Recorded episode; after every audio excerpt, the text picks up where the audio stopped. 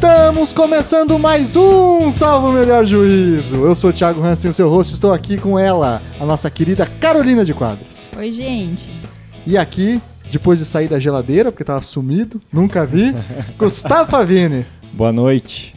Nossa, que voz de radialista grossa. Sedutora. É, mexicana. Falando no seu ouvido. E aqui um estreante, um especialista para falar de direito e internet, que eu conheci há pouco tempo, mas que a gente já devia ter se conhecido há muito mais tempo, né? Verdade. Alexandre Pesser, é assim que fala o sobrenome? É Pessel. Não Pessel. falo R, fala Pessel. Alexandre Pessel. Boa noite, pessoal. Alexandre, se apresenta para o nosso ouvinte aí, fala um pouco da sua área de pesquisa, enfim, tua relação com o tema. então, é, é, primeiro, né, eu queria agradecer muito o convite do Thiago, participar do Salvo Melhor Juízo, estreando aqui.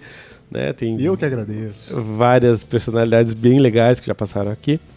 É, eu sou advogado, sou pesquisador da área de direito, internet, informática, cultura, e tudo isso acabou me jogando para dentro do direito de autor, que é uma especialidade dentro do direito.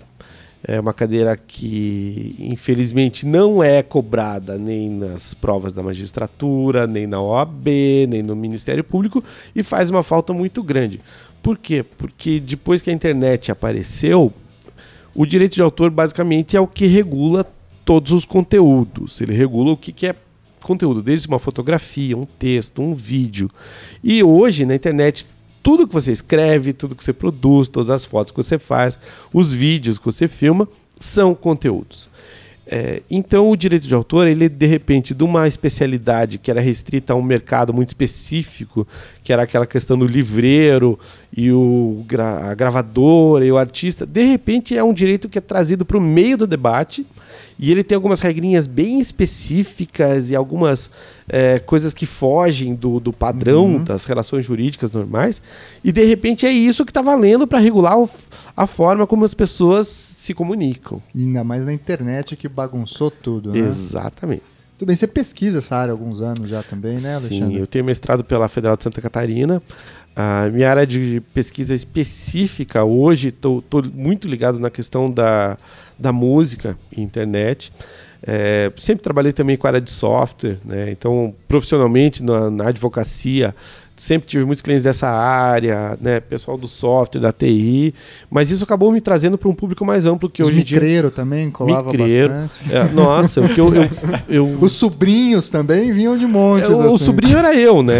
Era eu que ia lá consertar o computador da tia, mas, mas desde o começo dos anos 2000 a gente já estava lá em Porto Alegre dando palestra no Fórum do Software Livre, falando de licença pública, de GPL e tal, que é Ótimo. uma coisa bacana, que é um currículo bacana. Ótimo, muito legal. Então, como vocês já descobriram aí, tanto pelo título do, do episódio, como pelas falas aqui do nosso Alexandre, a gente vai falar um pouquinho sobre o impacto que a internet ocasionou no direito, tendo como trampolim a discussão sobre a CPI dos crimes cibernéticos que tomou aí o, o cenário dessa discussão aí nos últimos meses, né? Que virou uma baixaria, na verdade. Então, CPI, a né? gente está com o relator da CPI, é o, o senador Espírito João Amin, de Santa Catarina. É, ontem era para ter sido votado o relatório final, mas esse relatório foi adiado, agora a votação para o dia 12 de abril. E hoje é dia 28 de abril, dia 12 de maio. É, então. 12 de maio, perdão. E justamente por que que foi adiado? Porque eles estavam propondo um monte de absurdos ali dentro. Sim. Né? Então, é, assim, é, o, o que acontece com esse relatório da CPI? Na minha opinião, é uma tradução num projeto antigo que já existia no Brasil, que ficou conhecido como a Lei Azeredo. E a Lei Azeredo, para quem não lembra, ganhou um apelido bem bacana, que era o tal do AI5 digital. Eita.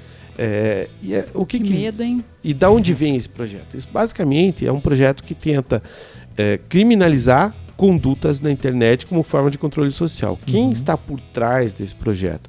O principal apoiador desse projeto é a Federação é, dos Bancos, a FEBRABAN. Por quê? Porque existe uma- um tipo de conduta criminosa, ilícita, chamado phishing scam. O que é um phishing scam? É quando você, por exemplo, o criminoso manda um e-mail para você dizendo que ele é do Itaú, que ele é da Caixa Econômica, que ele é do Bradesco. Quem nunca, né? Quem nunca? E aí você clica lá daquele e-mail malicioso e com aquilo ele instala o programa espião na tua máquina, que vai ter acesso às tuas senhas. O príncipe nigeriano também, clássico. Era estelionato clássico. Mas o phishing scam não. Ele põe Deu uma ideia aqui. O que, que é o phishing scam? Ele é uma forma de utilização das senhas da pessoa para desviar dinheiro. E tem jurisprudência já consolidada no nível de STJ e tal, que a responsabilidade por isso é dos bancos e não é dos correntistas. E eles estão querendo agora passar. E é lógico galera, que eles estão né? tendo um prejuízo gigante com isso. E é por esse motivo que, que eles, abriu essa CPI. que eles estão apoiando esse tipo de legislação. Muito bem, então para falar dessas questões aí da CPI e também falar um pouco sobre o marco civil da internet, vamos tocar na questão da limitação da banda na internet. Vamos tocar na limitação saber? da banda. Tá tudo junto. Tá tudo junto, a É, é, O trouxe... tema é o mesmo. Não- Exato. Não estamos fugindo disso aí. É, então a gente trouxe nosso querido Alexandre aqui, fora a nossa bancada tradicional, Gustavo e a Carol, tá certo? Antes de passar pra vinhetinha sonora de sempre, curta a página do, do Salve Melhor Juiz lá no Facebook, siga o Twitter SMJ Podcast, siga lá também no Instagram, mande e-mails, contatos, salvemelhorjuiz.gmail.com, comente, etc. E indique pra amigos, né? O jeito mais fácil da gente é, chegar nas pessoas é se você indicar pro seu amigo com bastante clareza. Vamos usar o impacto da internet a nosso favor. É né? isso, é isso. Famosa lábia, famoso Lábia. boca a boca. Então tá certo, pessoal. Vamos então levar esse papo aí.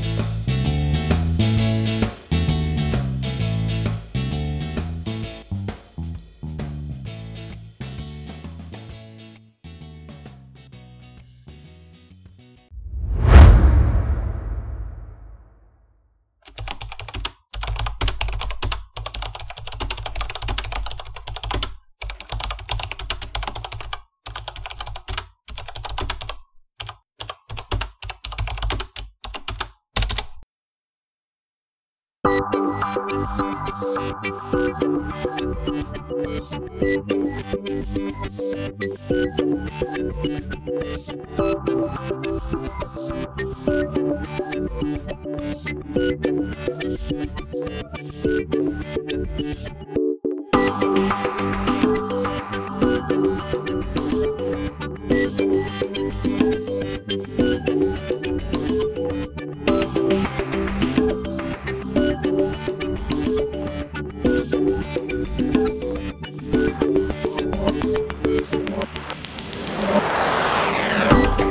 então, a gente estava falando, o Alexandre comentou aqui com a gente, que há uma tentativa a partir dessa chamada CPI dos crimes cibernéticos de restaurar a chamada Lei Azeredo, né, ou AI-5 digital. E a grande vitória contra essa Lei Azeredo, esse AI-5 digital, foi o desenvolvimento do Marco Civil na internet, né, que foi uma lei que teve várias especificidades e várias características, e pelo que eu sei, aí Alexandre você me corrija, foi a primeira vez então que o ordenamento jurídico resolveu tratar a internet de uma forma um pouco mais completa, é, encaixar um- as bases ou a- uma lei que seja as, tem as linhas mestras, né, do que como a internet deve ser compreendida pelo É muito ordenamento recente, jurídico. né? Acho que tem uns dois anos. É a lei de 2013. 2013. É. Agora, a grande Como é que questão, é essa o que, que é o, marco civil? É, enfim, a partir do- do- da, da derro- da derrota da lei Azeredo, né, porque ela não foi aprovada, por pressão dos grupos de, de- da sociedade civil organizada, das pessoas que se posicionaram, fizeram um abaixo-assinado e tal, porque é, a perspectiva era essa, tipo, não, precisamos fazer uma lei para controlar a internet. E a lei era muito ruim. Então essa lei foi bombardeada de todos os jeitos. E a resposta, que principalmente veio da academia, o pessoal da, da Getúlio Vargas, né, da, do, da USP, da nossa federal aqui, do pessoal do Santa Catarina, foi uma resposta organizada no seguinte sentido, de que não, nós precisamos então definir não quais são as condutas passíveis de punição, não temos que dar um enfoque do direito penal. O que, que a gente precisa? A gente precisa estabelecer um marco de direitos civis dentro da internet. Liberdades civis, garantia. Garantias, exatamente. A proposta era essa. E o- a beleza que eu vejo no Marco Civil é que ele veio de um momento político em que a gente tinha um pessoal muito jovem dentro do Ministério da Justiça, trabalhando lá. O pessoal, por exemplo, do, o Pedro Abramovay, ele teve, tinha 28 anos e foi ministro interino. né? Então, uma possibilidade única que permitiu uma oxigenação na própria forma de fazer a lei, que ela veio como de uma consulta pública. Sim. Eles colocaram, montaram uma, uma, uma, uma plataforma, um Moodle, né? uma plataforma Aham. de cursos e tal, e colocaram a proposta lá e assim, beleza, gente, agora é para vocês. E soltaram para o público. E teve na época, sei lá, 60 mil contribuintes. né? Desde pessoas individuais, a institutos, pessoas. é, e com isso veio as organizações, né? as empresas, o Google, o Facebook, ah, Mercado Livre, todos os grandes players estavam interessados em saber o que estava acontecendo ali. E então ela foi uma lei que foi construída de uma forma colaborativa. Obviamente que quando chegou no Congresso esse texto, a proposta, que veio uma proposta do governo, do Ministério da Justiça, a partir dessa construção coletiva, é, lógico, chegou no Legislativo e isso foi modificado. Especialmente as provisões relativas ao direito de autor. O relator do Marco Civil, na época, era o Alessandro Molon, e para aprovar o Marco Civil, ele tirou as disposições relativas ao direito de autor. Ele falou assim: não, é o seguinte, por quê? Porque tinha um lobby contrário muito, muito forte por conta das empresas de mídia. Certo. Né? E, e- e então, para que fosse que aprovada. essas empresas fazem lobby, Alexandre? Você Eh, tá- Olha, eu vou contar para vocês. As empresas fazem lobby. E, é, e é forte mesmo assim? Eles mudam as Eu leis acho e que tudo mais? funcionou. é, é- só a gente ver o que está acontecendo hoje em dia, né? Não Ô, ô não Alexandre, você falou qual que é da Lei Azeredo. É, qual que era a principal ameaça que essa Lei Azeredo impunha e qual que foi, foram as principais garantias que o Marco Civil trouxe para a população? Veja, a Lei Azeredo, ela propunha é, condutas que estão, de novo, aí na pauta, na- né, como a gente vai falar daqui a pouco, da questão do relatório da CPI dos cibercrimes. Que é o quê? Que é você criminalizar o usuário que desrespeita os termos de uso de um site. Quem Ao- lê essa porra? Exato, né? Tanto que você vai instalar um aplicativo no seu celular e fala assim, olha, se você clicar aqui, você está concordando com os nossos termos de uso. Todo mundo clica assim. Ninguém. Porque senão Deus você não instala, né? Senão você não instala. Então, é, o que nós estamos falando? Contratos por adesão. Contrato por adesão, a gente sabe o que a jurisprudência fala do contrato por adesão. Você vai falar isso em termos de consumidor, você tem um monte de coisa que você De derruba na hora. é. Né? Você, ah, tá, isso aqui, cláusula, essa cláusula é nula de plano de direito. Você vai no juizado especial, já discute isso aí. Não, isso aqui a gente derruba. Agora, imagina, se você faz simplesmente pegar e dar um enforcement do contrato de adesão que o cara coloca no site dele, sem ninguém ler, e você desrespeitou aquilo, você está sujeito a ser criminalizado. Como agora, né, a, a- a caixinha de maldade vem em dobro sempre, eles estão querendo passar isso para um, a esfera federal. Caraca, Justiça Federal. Justiça Na mão do Federal. Sérgio Moro, então. O japonês a gente pegar. E assim, uma questão que, eu- dando esse sentido aí que você estava falando, é, e que o Gustavo perguntou, como que nessa lei Azeredo e agora nessa CPI dos crimes, eles querem reduzir essas liberdades, né? Porque esses contratos que você estava comentando de adesão, eles são muito absurdos, né? Tem alguns Você pode contratos... colocar o que você quiser lá dentro. Exato. Eu sou advogado, eu escrevo o contrato para termo de uso de site. Eu sei o que eu coloco lá dentro. Meu Deus, con- conta algumas, porque assim, a gente sabe que tem coisas, por exemplo, eu não sei se o Instagram assim, mas parecia que o Instagram tinha uma reserva de que todas as fotos que você colocar é dele, O Facebook. Né? A licença do Facebook, quando você aceita ter uma conta no Facebook, você está expressamente dando o direito autoral de qualquer coisa que você coloque lá para eles. Você está cedendo aquele conteúdo para eles. Você subiu uma foto tua pro Facebook, você está dando uma licença de uso para eles. Tá lá. Né? E se de repente ele quiser colocar aquela foto tua, você fez uma foto com o teu filhinho, aí o cara coloca aquilo no outdoor. Você deu uma licença para ele. Claro que o Facebook não vai fazer isso, mas em tese eles têm esse direito. Ele tem esse poder. Então, daí nesse contexto que surge o Marco Civil, falando, não, peraí, é, qual que é o grande problema da internet? É, é que a pessoa, o pessoal fala, não, a internet é um espaço livre, cada um faz o que quer. Mentira. Terra de ninguém, né? Mentira. E isso aí talvez fosse verdade lá em 1994, 1996. Né? Oh, Nessa época. Depois Só da, depois da meia-noite. Depois da meia-noite, fim de semana. hein? é, é, tem um, um cara muito bom, que é o Jonathan Zittrain, que ele tem um livro chamado é, é, The Future of the Internet and How to Stop It. né? Que ele diz basicamente é o seguinte: que ele está falando, olha, o que, que a gente está vendo cada vez mais? A gente está tá vendo é, desaparecer aquela internet criativa, generativa, é o termo que ele usa. O que, é o generativo? É o seguinte, é como surgiu uh, o Skype, como surgiu o WhatsApp. Por quê? Porque você não tinha que pedir permissão para ninguém.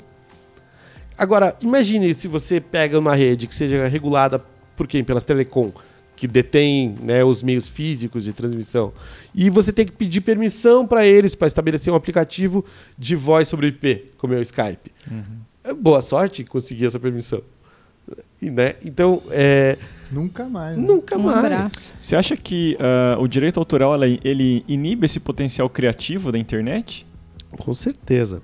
Aquilo que a gente falou no, no comecinho aqui, né? Que o, o direito de autor. É, vale um pouquinho a gente dar uma mexidinha nesse bichinho. Quem é o direito de autor? Onde ele uhum. vive? Do que, que ele se alimenta? é, o direito de autor, ele surge como uma resposta a uma inovação tecnológica. Qual? A imprensa. 1500 e pouco, 1600 tal, 1700 surge a primeira lei lá na Inglaterra falando assim, não, peraí, por, por quê? Porque é fácil de imaginar por que, que surgiu. Eu sou um livreiro. Eu tenho lá 12 autores que eu pago salário para os caras. Um deles vira o Charles Dickens. Escreve um livro que, pá, super sucesso, todo mundo quer copiar aquilo. E os caras começam a copiar aquilo. Uhum. Como é que eu vou garantir meu lucro se eu Pezinho não tenho uma exclusividade sobre aquilo? Então o que, que eu faço? Eu elejo um deputado e falo, deputado, você vai passar uma leizinha lá para mim. E esse deputado passa uma lei, lá na Inglaterra, em 1700 e pouco, dizendo assim: olha, quem for o primeiro a imprimir um livro vai ter um privilégio, privilégio, direito que o Estado te dá. Né? Só existe esse direito porque o Estado está dizendo que ele existe. Então você está, ah, um direito natural, é balela. É, é o contrário, né? É um direito é, é, totalmente intervencionista, só existe por conta do Estado. É, a gente até gravou rapidamente um dos nossos primeiros Salve Juízo, quatro, né? Foi sobre a selfie da macaca, né? Uhum, caso que é um caso sensacional. Que a gente até apontava isso, que os liberais, ultraliberais, são contra o direito de autor, né? Porque Lógico. mostra que é uma intervenção É uma intervenção do Estado. Só que daí o que acontece? Você, o cara fala, fala assim, não, beleza, então nós vamos te dar 14 anos, que é um prazo super bom para você vender teu livro. Só que passou os 14 anos, teu livro continua vendendo. O que, você vai lá? Você reelege o seu deputado e ele tem que falar assim: não, mas 14 anos é muito pouco. Nós temos que estender esse prazo. E daí esse prazo vai sendo estendido, vai sendo estendido. De repente ele vira a vida do autor. E aí, no final do século XIX, a gente tem a Convenção de Berna. O que foi a Convenção de Berna? Foi um monte de autores famosos, Emile Zola, Uhum. Inclusive, o nosso próprio imperador, Dom Pedro II, foi dos incentivadores disso, que estabeleceram o seguinte: não, qual que é o patrimônio que um autor deixa? Um fazendeiro deixa uma fazenda. O que, que um autor deixa? Suas obras. Ah, então nós temos que pensar nas próximas gerações. Aí eles já estabelecem. Então vai ser a vida do autor mais 50 anos. Uhum. Até que esse material que o cara criou volte para o chamado domínio público, que é, em tese, o cabedal comum de conhecimentos, de coisas que. de materiais que podem ser reutilizados. Sim. Você pensa, quando o Disney escreveu a, a, fez o filme da Branca de Neve. A Branca de Neve era um conto de fadas, que era de domínio público. Só que quando ele escreveu e, e, e, e dirigiu e filmou o filme, ele criou uma nova obra. E o que acontece? Essa nova obra tem um direito de autor então ele retira algo do domínio público e traz para o domínio dele. Pois é, mas na internet também você não consegue usar essa mesma lógica. Por exemplo, você parte de um software que já está elaborado e vai além do que ele se propõe. Você, em tese, usando esse mesmo argumento, você fez alguma coisa nova com base em algo que já existe. E você vai ter um direito de autor sobre isso. Só que aí que tá, para você ver como nossas leis são descompassadas. A lei de informática, que é a lei é, 9609 de 98, uhum a nossa lei de direito autoral é 9610 de 98, ou seja, elas foram aprovadas juntas, ela estabelece um prazo de 50 anos para o software entrar em domínio público. Porra, aí... né? Ou Qual seja... é a utilidade de um software de 50 anos atrás? Né? Exatamente, né? Daqui... Porra, faltam uns 20 anos pro campo minado entrar em... Exatamente. Enfim, voltando um pouquinho então para a questão do, do marco civil. É, diante desse estado das coisas, ou seja, a gente tinha uma lei de informática anterior à internet. A nossa lei de direito autoral, apesar de ser 98, já existia internet no Brasil. Ela começou a ser gestada lá no começo dos anos 90. Ela demorou quase 10 anos para ser é, chancelada, ratificada, ou seja, ela também não prevê o digital.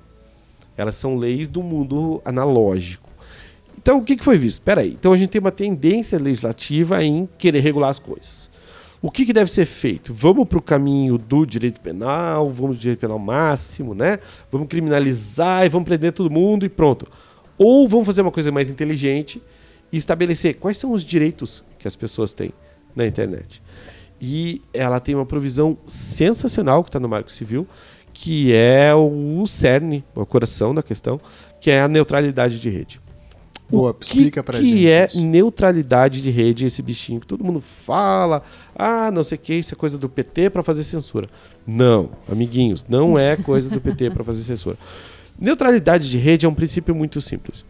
A internet é criada é, com base em alguns conceitos técnicos e um deles é o que chama do end-to-end, ou ponto a ponto, ou fim a fim.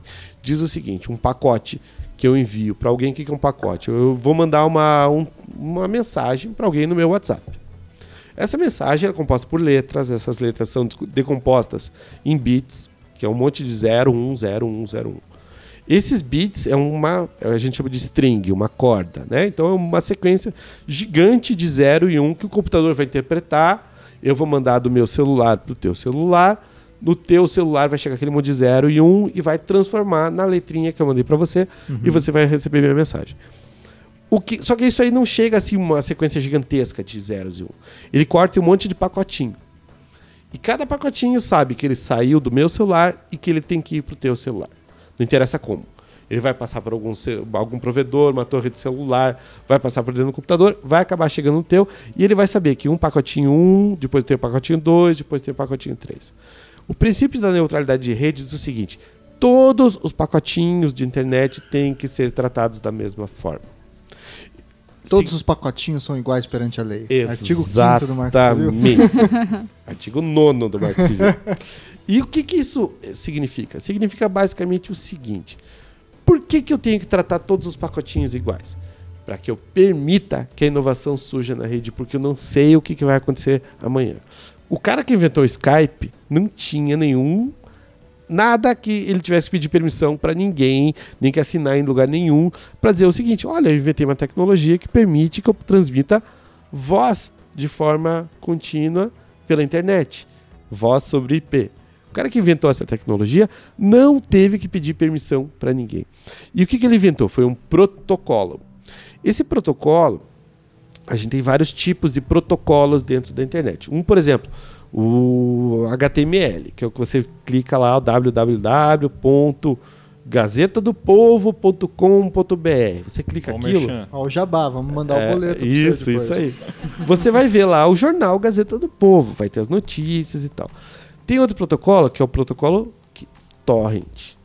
Então você vai lá, eu quero fazer. Ah, O que, que é o torrent? é, então, isso é ótimo. O torrent é um protocolo que usado para fazer streaming de dados. Que ao invés de você pegar e acessar um servidor, como no caso anterior do jornal, você acessa um servidor, ele, esse servidor vai copiar os dados que estão lá no teu computador. Então você vai acessar a página do jornal no teu computador, vai ser uma cópia do que está lá no servidor original. Aham. No streaming, que é o protocolo torrent, é diferente. Ele fica o tempo todo te mandando.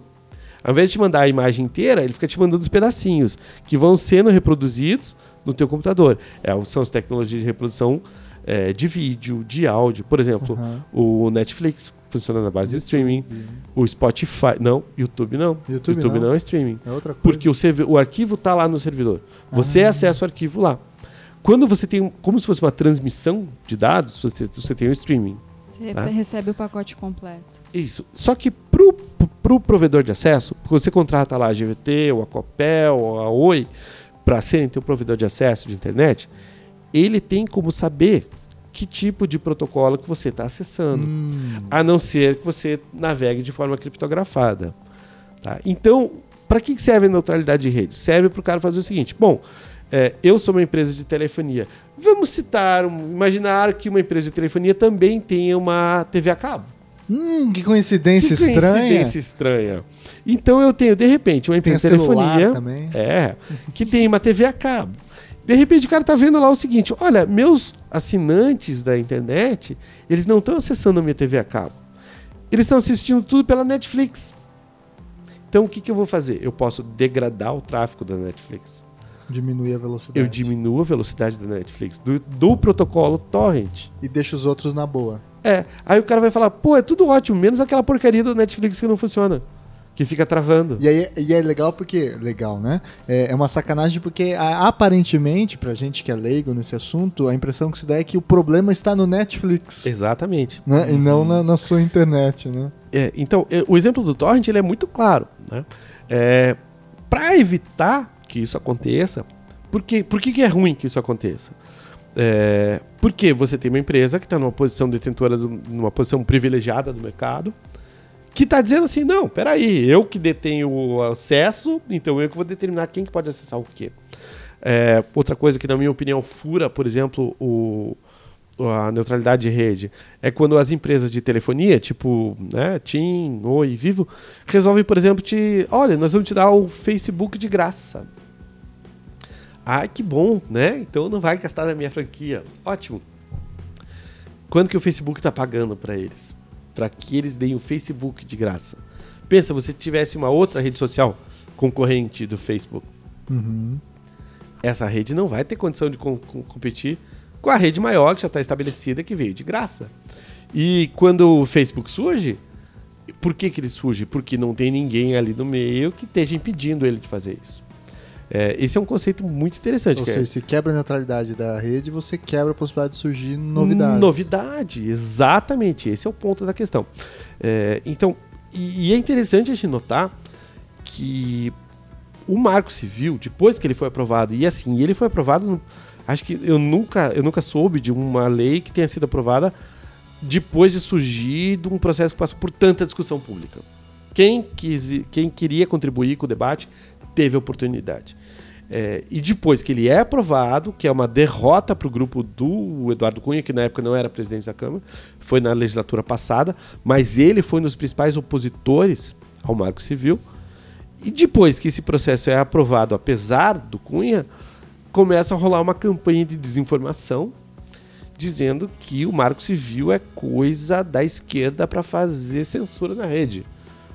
E aí você tem algumas decisões Você bizarras. inverte a realidade, porque É. a possibilidade de censura é o fim da neutralidade, na verdade. Exatamente. e você tem, né, al- algumas, assim, por exemplo, é, teve aquele episódio bizarro no qual um juiz mandou bloquear o WhatsApp. Uhum. Vocês lembram disso no, no ano passado? todo mundo sentiu, né, Sim. essa decisão. Né? O E que assim, deu de gente instalando Telegram em um dia, meu exatamente, amigo. o Telegram bombou, os russos ficaram super felizes. Cara, a quantidade de chorume que apareceu também, né? Meu Deus, como o povo reclamou, né? E assim, e a justificativa foi que ele deu, foi que ele estava fazendo aquilo com base no Marco Civil. E, e aí o que aconteceu? Não, tá vendo? Para isso que serve o Marco Civil, para controlar a internet. Não interessa que a eleição foi caçada no dia seguinte. Né? O, o desembargador falou: não, esse cara tá Louco. por fora da, né, da situação. Então a gente tem que. é, o Marco Civil ele entrou na campanha de desinformação de, de, de, é, que acabou indo na onda, né? Então você fala Marco Civil, ah, isso é coisa de bolivariano. Venezuela, né? O que é, é completamente absurdo, porque justamente ele foi feito depois de muita discussão e assim grandes entidades, grandes players, tipo Google, afirmando que olha, o Google acha legal o Marco Civil. Então o pessoal fala, ah, isso é coisa de comunista, Petralha, fala, hum, amigo. Patrocinados pelo Google. Exatamente. Não, eu acho que é interessante isso que você comentou, Alexandre, que é levar a sério esse fato de que o Marco Civil é uma carta de garantias para o usuário da internet. É isso que ele tem que enxergar. Porque eventualmente a gente imagina o Marco Civil, pelo menos eu imaginava assim, como um, sei lá, uma- uma- um papel cheio de burocracias de como funciona a internet. Mas quando a gente encara ele como um- uma garantia, uma defesa, um escudo, né? Contra o uso equivocado ou censor das teses Olha, o Marco Civil, ele, é- ele eu particularmente defendo essa legislação porque eu vi ela nascer, eu vi o empenho de quem e quem eram as entidades que estavam a favor, a favor daquilo. E você participou também do processo? Sim, o nosso grupo de estudo, eu sou. Acho que deveria dizer isso. Eu sou membro de um grupo de estudo chamado Grupo de Estudos de Direito Autoral e Informação. Não, não, não. O nome do grupo é outro. É o JEDI. que a gente começou lá na Federal de Santa Catarina e aí o nosso grupo se deslocou para a Federal do Paraná, é, na Faculdade de Direito. E a gente estava lá presente nisso aí, participando das discussões e tal. Mas ele tem um mecanismo que eu acho muito legal, que ele fala o seguinte. é, você pode ser o- né, prove- provendo ace- acesso ou serviços para as pessoas na internet. Então você vai ser um provedor de acesso ou um provedor de serviços. E um provedor de serviço, qual é a diferença? Por exemplo, eh, a GVT vai ser o teu provedor de acesso, o Facebook vai ser outro provedor de serviços. Eles não podem cruzar dados. Um pode ter determinados dados, por exemplo, o teu IP, os teus dados de conexão. Assim, digamos, num exemplo, eu sou assinante da GVT e quero acessar o Facebook. A GVT pode guardar meus dados relativos ao meu acesso. Ó, me- meu contrato, tá? Eles têm meus dados, eles sabem quem que eu sou e tal. Eles não podem, pela lei, monitorar o que, que eu estou fazendo, Onde você está acessando. onde que eu estou acessando. E o, o- do outro lado, o Facebook, ele pode monitorar, por exemplo, olha, aquele IP que o Alexandre acessou tal. Quer dizer, eles não sabem que sou eu, mas eles sabem que tem um IP que acessou dos meus devices.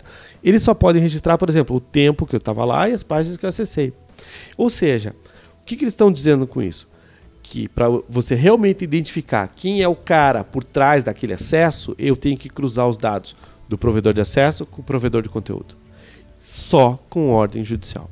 Ou seja, eu tenho que ter duas ordens judiciais aí no meio. Uma da, da, para o Facebook, dizendo qual IP que acessou tal página, que postou tal conteúdo. E outra, depois que eu tenho o número do IP, para dizer para que o provedor de acesso me fale quem era o cliente que estava conectado nesse IP. Então, ele é um mecanismo é, bastante inteligente, bastante sofisticado para prevenir abusos. Ou seja, eu tenho que ter um juiz de olho na causa para dizer assim. E, e uma das, das coisas que estão querendo propor no relatório dos, da CPI dos ciber- cibercrimes é o oposto. É justamente você, por requisição de, da autoridade policial, você poder Delegado dizer. MP É, já ter essa quebra, né? Exatamente, você já pega direto ali. Agora, você pensa, é, né? como- a gente está chegando agora de novo em época de eleições. Imagina, você tem um jornalista investigando determinado trabalho de um político. Né? Um cara, um jornalista investigativo que tem um blog, que está postando aquilo. De repente o cara fala assim, não, peraí, esse cara aqui, ele tá falando calúnias. Então eu quero só na autoridade policial e já vou achar quem que é o cara e já vou bloquear ele ali. E eu consigo tirar conteúdo do ar só com ordem policial, o que é um absurdo. Uma das- Aliás, isso aí já deu uma tremenda discussão na CPI de crime cibernético, né? Que eles acusavam a, CPI de ser partidarizada, porque era partido de direita acusando o blog de esquerda, era partido de, de esquerda acusando blogs mantidos pela direita. E teve caso, inclusive, de deputado que decidiu se ausentar porque tomou como pressuposto que aquilo lá era partidarizado. É, você acha que ah, essa CPI de crime cibernético realmente tem esse viés? Você acha que é possível sair alguma coisa produtiva, sendo que ela está sendo tão polêmica em vários aspectos? Então, ela é relatada pelo Spirit Homem, que é um cara que, apesar da, de ser da direita de Santa Catarina, né, que é um, algo bastante racionário, mas ele é um cara é, muito esclarecido. Ele, ele, pessoalmente, é uma pessoa que tem uma, uma cabeça aberta, tanto que quando ele começou a ver a reação que estava dando para isso aí, dos coletivos, da sociedade civil, né? O pessoal tipo Intervozes e Decide, essas organizações que estão atuando na mídia, né? Mídia livre, os jornalistas sem fronteiras e tal. Esse pessoal começou a ir para ele e começou a falar, pô, mas peraí. É, eu acho que nesse sentido até que a votação foi adiada, que teria sido feita ontem, foi para daqui a duas semanas, para trazer mais debate para isso aí. É, eu acho que a gente está vivendo um momento bem crítico que precisa sim da manifestação das pessoas, de dizer que não vão aceitar essa retirada de direitos. A gente está vivendo um momento perigoso no Brasil. A gente teve, é, semana passada, ou duas semanas atrás, foi aprovado uma é, um retrocesso muito grande na área de segurança alimentar, né? Porque foi a questão dos transgênicos, que os- o produto transgênico tem que ser rotulado como tal. E a nossa Câmara dos Deputados simplesmente retirou esse direito à informação do Reduziu a consumidor informação. reduziu o direito à informação. E se a gente não quer que esse tipo de conduta se repita, esse é o momento de ficar atento a isso. Porque a CPI dos crimes cibernéticos, né, para entrar então, enfim, nela, é um- uma CPI que tem como um dos seus objetivos reduzir o fluxo de informações, controlar, né? Olha, ela tem ah, o relatório, sim, são 250 Primeiro, páginas. como que começou essa CPI? Quem, a CPI vem de um trabalho da Polícia Federal em cima das quadrilhas de phishing scam. Então eles, eles acharam uma quadrilha que estava fazendo, que é essa conduta que a gente falou antes, né? Aham. O, que o O phishing e-mail scam. do banco. O e-mail do banco, exatamente. é phishing scam, banco. que é o quê? Que é o cara que vai pescando, né? Certo. phishing scam. Ele manda aquele e-mail para um monte de gente porque alguém vai clicar ali, alguma, né, a senhorinha que não entende muito Sempre da tem uma coisa. tia que. E Ô Fia, recebi essa mensagem aqui do Santander, mantém em conta. ó. Isso, ela, ela mesma. A partir desse trabalho que, então a Polícia Federal chega e fala assim, olha, tem- existem quadrilhas atuando nesse setor. Eles vão pegar e, e, de novo, né, aí é a maneira que eles acham para reavivar o projeto Azeredo, que já estava morto, sepultado, mas de repente sai da cova com uma nova roupagem. É, aproveitando esse momento né, de neoconservadorismo que a gente está tá, tá observando na política. E tem outra coisa muito esquisita, que é o seguinte: é, existe um fundo chamado Fistel. Esse Fistel ele é um fundo que as teles contribuem para esse fundo.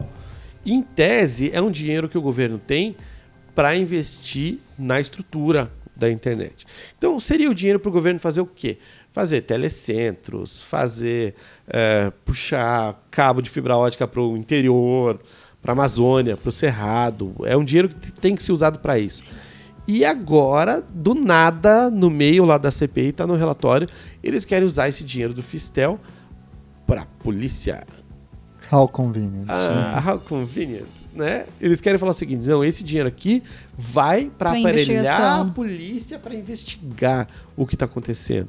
Então você fala, ah, primeiro, é, é, não, né? Tá fugindo completamente da destinação. Um dinheiro que existe lá, que é para quê? Para propiciar mais acesso para as pessoas? Não, a gente vai usar esse dinheiro para desviar aqui, para criar estruturas de monitoramento. Restringir o acesso e acabar com privacidade, né? Exatamente. A privacidade é outra questão fundamental. Aliás, a privacidade é, é a questão fundamental. O, de toda essa confusão que a gente estava vivendo aí no Congresso e tal, o que eu achei de melhor foi o Edward Snowden falando sobre a Dilma. né? Ele falou assim: gente, eu estou vivendo na Rússia por conta dos- das informações que eu dei. E ela não aprendeu que tem que usar telefone criptografado. né? Eu tô aqui na Sibéria e ela não aprendeu. É, então, é, assim, e se a nossa presidente da República está sujeita a ter sua comunicação Violada. é, exposta no Jornal Nacional, né? E pensa ah, o cidadão comum. E o pessoal fala assim: ah, problema da privacidade. Ah, se você não tem nada a esconder, por que está preocupado com isso? É, é, ah, isso é uma inversão. Não é porque eu tenho nada a esconder que eu vou ficar andando pelado no meio da rua, Exato. né? Ah, você não tem é, nada a né, esconder, cara? o que você está querendo esconder aí embaixo do Reducionismo Que que muito é? pobre na isso, na né? realidade, eu consigo só pensar na última temporada do House of Cards. O. Olha o spoiler spoiler alert. aí, que É, eu tô no não. segundo episódio. né? Eu tô na temporada 2, não fale muita Então, coisa não. também. Então, então alcancem logo a quarta temporada, porque tem muito a ver com essa discussão aí a respeito Vazou do nude da controle. Claire. E aí, então, a CPI dos crimes cibernéticos quer, então, é, de- enfim, enviar esse dinheiro da Fistel para É, o relatório, ele prevê, se eu não me engano, são oito projetos de lei que saem do relatório. Tem um ou dois que são interessantes, porque qual que é a grande questão do cybercrime? Vamos discutir cybercrime. O que que é um cybercrime? Cara, crime é crime. Como a gente falou mais cedo do príncipe nigeriano. Como é que é o nome desse crime? Estelionato. Estelionato. É né? feito pela internet, mas... O modo que ele é feito é diferente. O modo, eu, É a eu- conduta típica? eu sempre é me lembro do- do- do- do-? O meu professor de direito penal, eu tive três anos de direito penal com o grande professor Azor, né? Que é um figuraço. E eu lembro que toda vez que alguém levantava o braço na aula dele e falava assim, professor, mas e se tal coisa acontecer, e tal coisa acontecer, e tal coisa acontecer? Ele falava assim, olha, isso é um problema do processo penal, não do direito penal. Né? Então, o que que acontece? A gente tem o mesmo tipo de crime sendo cometido por outro meio. Como é que eu vou provar que isso aconteceu? Problema seu. Vai pra perícia, vai pra ata notarial. Ata notarial, inclusive, para os ouvintes aqui, é, fica o recado: se você tiver que provar que algo aconteceu na internet, não adianta imprimir a página lá. Até pode servir como indício. Da Mas, print não serve. para você ter uma prova de que algo está na internet, vá no cartório, vá no tabelionato, faça uma ata notarial. Com isso, você tem um documento hábil em juízo, Aham. não passível de contestação. Mas E, e nem é tão caro assim, né? é, não é pra- tão caro. E, mas o que, que a gente está querendo dizer aqui é o seguinte: a gente tem vários crimes que são. já existem, são tipificados, é o mesmo crime. A injúria. né? É que é, né, os crimes contra a honra, que é algo muito comum da gente ver na internet também. Já existem, estão todos tipificados lá. Então, para que, que a gente precisa de um projeto de lei de cybercrimes? Para um ou outro crime muito específico. É, por exemplo, uma das alterações que está sendo proposta na lei dos cibercrimes é a questão da invasão a um sistema, que é basicamente você criminalizar a conduta do hacker. É, Derrubou o site do. da Anatel. Não pode. Né? Seria E, crime. e o que, que é o, o hacker em si? O hacker é um criminoso? Não, o hacker é o cara que fuça. É o cara que vai lá e vai. Ah, mas isso aqui tá aberto, então eu vou entrar. Não quer dizer que ele vai roubar alguma coisa. Não quer dizer que ele vai destruir alguma coisa. Existem as pessoas que usam esse tipo de habilidade para condutas criminosas? Com certeza. Mas tem o cara que só tá ali, ó, eu sei como é que isso funciona. Vou entrando, vou entrando, vou entrando. Você deixou a porta aberta. Inclusive, eu estava vendo hoje numa notícia que o trecho que regulamenta isso, se eu não me engano, traz que o uso inadequado do dispositivo seria tipificado como crime. E esse, esse uso inadequado enquadra também, por exemplo, você não, não respeitar a política de uso de determinado aplicativo. Exatamente. Por é- exemplo, você. ah, o Facebook diz que você tem que, sei lá, usar seu nome verdadeiro. Você coloca, sei lá, Zé das Couves. E aí, Isso seria um absurdo, acordo né, cara? com- Ah, Isso aí é um crime. de acordo com o relatório, né, eles estão pedindo que isso seja tipificado. O deixa de ser essa Fim questão dos só pra- fakes, então. é. Não, e é pior, porque assim, é, você tem a questão do- dos hackers white hat, né, o chapéu branco, que é o cara que entra lá e ele fala assim, olha, teu site está aberto. Dá a dica. É, tem até os- são consultores de segurança, pessoas que ganham dinheiro com isso. Uhum. E aí diz o seguinte: não, o simples acesso a um lugar que em tese você não tem a, a autorização pode ser considerado como um crime. E eles estão querendo trazer isso para crimes na esfera federal. Imagina, você é, desrespeitar os termos de uso de um site de repente ser um crime federal. É que nem você falou, ah, eu não botei meu nome lá, botei meu apelido. Ah, você está desrespeitando os termos de uso do Vamos site. contratar consultoria jurídica aí antes de, ba- de baixar aplicativo, hein, pessoal? Mandou um nude, Mandou já um era. nude, já Cadeia. Aliás, essa questão do nude, é, é bom a gente falar disso. De É, nudes? Claro. Você vai claro. mandar é uns bom aí, mandar nudes? É, bom, o- é, Qual que é o Snapchat o aí? lance é o seguinte, é, aqui é, é, pelo Tá muito podcast frio, fica gente. complicado. Mas por que o nude? Porque no, no nude a gente puxa outro assunto, que é o revenge porn. Sim. Que é o que? É, é a divulgação não autorizada de fotos sensuais, normalmente no contexto de ex-namorado, ex-namorada, né? Uhum. É, que também está sendo tipificado. Isso vem dentro de um padrão mais geral, que é o seguinte: como é que você regula a conduta das pessoas na internet? Você fala assim, olha, ah, não, mas a internet eu preciso regular ela, não sei o quê, porque eu. For reasons. Não, mas a internet é o espaço livre das pessoas democráticas e parará, parará, parará, o libertarianismo e o von, Mies, né, von Mises e tal, e como é que fica? Não, não. Mas pense nas criancinhas. Tá. Nossa, cara. pense nas criancinhas. Então, é sempre a questão da pedofilia. Né? Então, ó, a gente tem que regular a internet por causa da pedofilia. E do outro lado, a outra ferramenta. Então, a pedofilia a gente usa ela como ferramenta da- do aspecto criminal, penal. E do outro lado, no aspecto civil, como é que eu faço para tirar conteúdos que eu não quero? Eu uso o direito de autor. Porque tudo que está na internet é conteúdo, tudo que é conteúdo é direito de autor. Então são as duas ferramentas que é, os detentores do poder usam para regular isso aí. O nude ele vem como decorrência dessa corrente de criminalização da pedofilia e tal.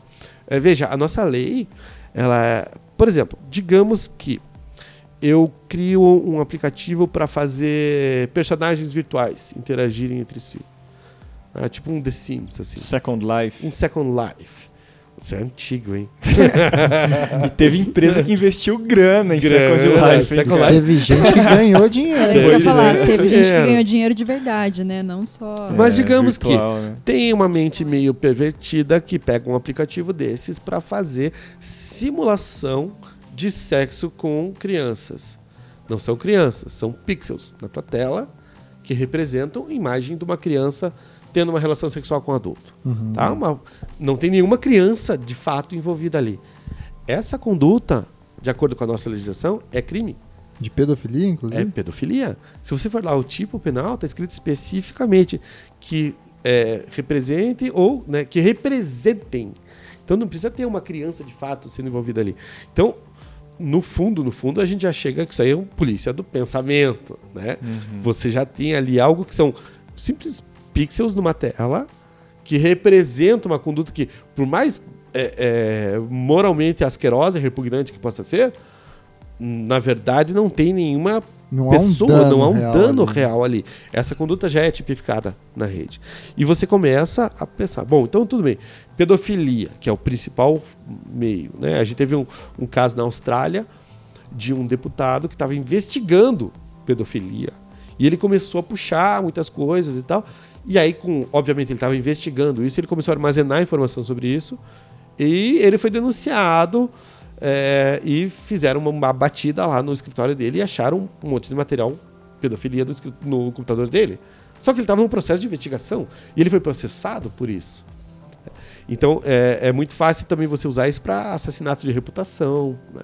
Pensa, você quer ter uma peixe de pedófilo Uhum. e é o tipo de coisa que não sai. Né? Ah, aquilo, lá- aquilo lá é pedófilo. É uma coisa muito, muito grave, É um muito estigma séria. muito forte. É um né? estigma muito forte. E, e isso do, né, do aspecto penal. E no aspecto civil, vem a questão do direito de autor. Ah, então você usou uma imagem minha, então você está fora. E o direito de autor, como eu falei, ele não é cobrado nas provas da magistratura. Ele não é cobrado na prova da OAB. Ele não é cobrado nas provas do MP. Então há uma ignorância muito grande no meio jurídico em relação a isso. E isso inclui os promotores, isso inclui os juízes, para não falar da- dos bacharéis e advogados de modo geral. E aí o que acontece? Isso aí é Quem dirá os, os parlamentares, né? quem dirá os parlamentares, né? É, então a gente tem ainda essa questão de que, ó, não, isso é direito de autor, isso é propriedade intelectual, e há uma confusão muito grande de determinados conceitos, por exemplo, do direito de imagem com o direito de autor, são coisas separadas. Eu posso, por exemplo, fazer uma foto sua, a gente vai ter dois direitos nessa foto. O meu direito de autor da fotografia e o seu direito de imagem em relação aos usos que eu vou dar para ela. Uhum. É, então, é, isso, como é- são assuntos bastante técnicos, bastante complexos, acaba entrando numa geleia geral ali para justificar como é que a gente vai é, regular isso aí. São as, duas, as, as duas rédeas ali da internet. Na sua opinião, é necessário, então, a, a questão da CPI dos, dos Veja, cybercrimes? ela é necessária para algumas coisas muito específicas. Mas os usos que estão dando para essa CPI são questionáveis. São totalmente questionáveis. Ela, existem algumas condutas que necessariamente precisam ser tipificadas? Sim. Por exemplo, phishing scam, como a gente tem falado isso aqui. Que é uma forma de estelionato praticada pela internet. Ou E muito então. específica. Muito específica. Ou então você é, entrar dentro do sistema para causar prejuízo. Algo que você, né, tipo, não existia esse crime antes de haver a possibilidade de existir uma rede, de você entrar no computador de alguém, de você. Mas você está entrando lá para um fim específico, que é para roubar uma informação ou para derrubar um servidor. Você está causando dano. Agora, é, isso é muito diferente do simples fato de você criminalizar o acesso. De você dizer assim, olha, você não pode entrar lá, mas está aberto. Não, mas você não pode entrar. Mas você deixou a porta aberta. Eu só entrei lá, vi o que, que tinha. Não contei para ninguém. vai ser processado. E esse é o perigo. É, e, e, de certa forma, a gente está vendo, se observa né, esse, esse, esse movimento todo que propicia é, que exista essa CPI dos cybercrimes, é, que é, como a gente falou, puxando de volta essa questão da lei Azeredo e tal, que a gente sabe que existe um interesse econômico muito grande dos bancos em resolver isso, mas eu acredito que existem outras formas de resolver isso. Ok, vamos atrás da conduta pontual, mas não vamos bombardear as garantias que a gente já tem. A gente não pode aceitar um retrocesso de direitos. Sim. que já estão é, plenamente garantidos. Ainda mais em nome de pautas moralistas, né? Porque a- o combate à pedofilia, nesse caso, não é um combate real à pedofilia. Lógico. É uma moralidade, né? É, pense Um nas álibi, né? criancinhas. É o pense um nas álibi. criancinhas. Exatamente. É o pense nas criancinhas. Ô Alexandre, agora a pergunta de um milhão de bytes. Ai, ai, ai. Você falou no. Tava falando no começo do programa sobre a, a neutralidade de rede e tudo mais. É, você acha que essa limitação de pacotes pelas, pelas teles ela vai em caminho oposto à neutralidade de rede ou que é possível conciliar essas duas Com coisas? certeza. Ela é completamente absurda e completamente oposta ao. Assim, é, o, o artigo 9, parágrafo 1 da lei do Marco Civil, vai falar exatamente quais são as situações em que você pode degradar o tráfego. E essas situações são em casos de emergência ou em casos em que seja absolutamente necessário de uma maneira técnica. E o que, que é isso? Significa o seguinte: eu sou o operador do meu provedor de acesso. Eu sou o cara da GVT, eu sou o cara da Oi. Seis da tarde, tá bombando YouTube e Torrent. Tá bombando ali. O cara tá vendo Netflix, não sei o que. O cara tá fazendo, mandando mensagem de WhatsApp. Comunicação contínua, que não pode esperar. Então o que, que eu vou fazer? Eu tenho uma banda limitada, eu posso direcionar esse protocolo dar prioridade para ele e jogar num segundo é, para um segundo plano a questão por exemplo o e-mail o e-mail eu não preciso ter acesso real para você não faz diferença se você vai receber aquele dado daqui a um segundo ou daqui a 20 segundos tipo eu te mandei um e-mail não faz diferença para você se você chegou agora ou daqui a 20 segundos pro cara que tá vendo Netflix Com faz. certeza, sim. porque senão vai ficar cortando a comunicação dele Uhum. essa é a única possibilidade que a legislação dá para você fazer esse manejo Que, enfim, é uma, uma questão de economia, né? De gerir recursos de da gerir o mais... recurso que você tem ali. Sim. Agora, não permite que você estabeleça que determinado pacote pode passar ou não. E é, a única outra opção, fora dessa aí, é se o cara não pagar a conta. Sim. né? Se, por questão, se o cara é inadimplente, se o cara não pagou, aí você pode cortar o acesso dele. Você degradar o acesso dele do nada, porque você inventou que existe uma banda, e aí tem outra. É, O presidente da Anatel Ah, falando que a culpa é dos, dos É, gamers. é, a culpa dos de quem, gamers. De quem joga PC. exatamente. Vão jogar xadrez, moçada. Aqui que vocês estão jogando LOL. É, eu vi o meme que era melhor ainda. Era tipo, os caras, tipo, vamos pra uma arena gladiadora, assim, tipo, né, na base da espada. Porque não, não gasta banda. Gastar banda. O que, que é gastar banda? Porque daí você vê esse discursinho da Anatel, que aliás, é, esse modelo todo de agência reguladora, que é uma coisa que vem dos governos é, dos anos 90, Neocon, né? Uhum. Você tem, ah, não, a gente vai, não, vamos estabelecer uma agência reguladora que é composta por pessoas do governo e pessoas do mercado, e é tudo muito bonito, mas quando você vai ver, um trabalhava na Vivo, outro trabalhava na GVT, outro, né? O presidente da Anatel era, ele veio da Sercontel, aqui de Londrina. Hum. É, e, e aí que tá, o cara vai falar assim, ah, porque tá gastando banda. Gente, internet não é conta de luz. Luz é, É, um recurso finito. Você exato. precisa ter uma turbina girando lá. É, dados não. Você tem a banda, que é o que? A capacidade de transmissão. A- a- a- o fóton tá passando na, na fibra ótica ali o tempo todo. Não tá gastando nada. Então o que, que é isso? É, primeiro, é você tentar confundir o público, trazendo o modelo da internet para um É, modelo. porque o presidente da Anatel falou explicitamente que os, quem joga no computador gasta Gasta, muita gasta a internet. Né? Imagina quem vê pornô e HD ainda. né? sentido- ou em virtual reality, em 4K, então. vixe, aí esse, esse VR. povo. Ah, a pessoa tá só esperando o óculos virtual. A categoria já tem, fica a dica, hein, moçada. Olha aí. Outra coisa, e o argumento que o pessoal fala, ah, mas essa política de restrição de dados já existe em outros países. Você acha que o, o, o cenário brasileiro é equiparável a- ao cenário desses outros países que tem essa restrição? Essa é a coisa mais retardada de você dizer. Pena né? de morte tem em outros países também. Não, é, é. É, assim, lógico que existe em outros países, mas você vai ver quais países. Você vai ver é, países desenvolvidos, não, não existe isso. E, aliás, é engraçado porque a gente tem alguns países que são. é, que a internet surge de forma diferenciada. Tem um caso muito interessante que é o caso da Romênia. É, lógico que não dá para comparar, mas porque a Romênia é um país do tamanho do Rio Grande do Sul. Mas como é que surgiu a internet lá? Com a queda do regime comunista, foi tudo desregu- desregulamentado e o pessoal começou a instalar a caixinha e puxar cabo. E aí, de repente, ligava uma caixinha na outra e puxava cabo na outra caixinha e ela foi crescendo de forma orgânica.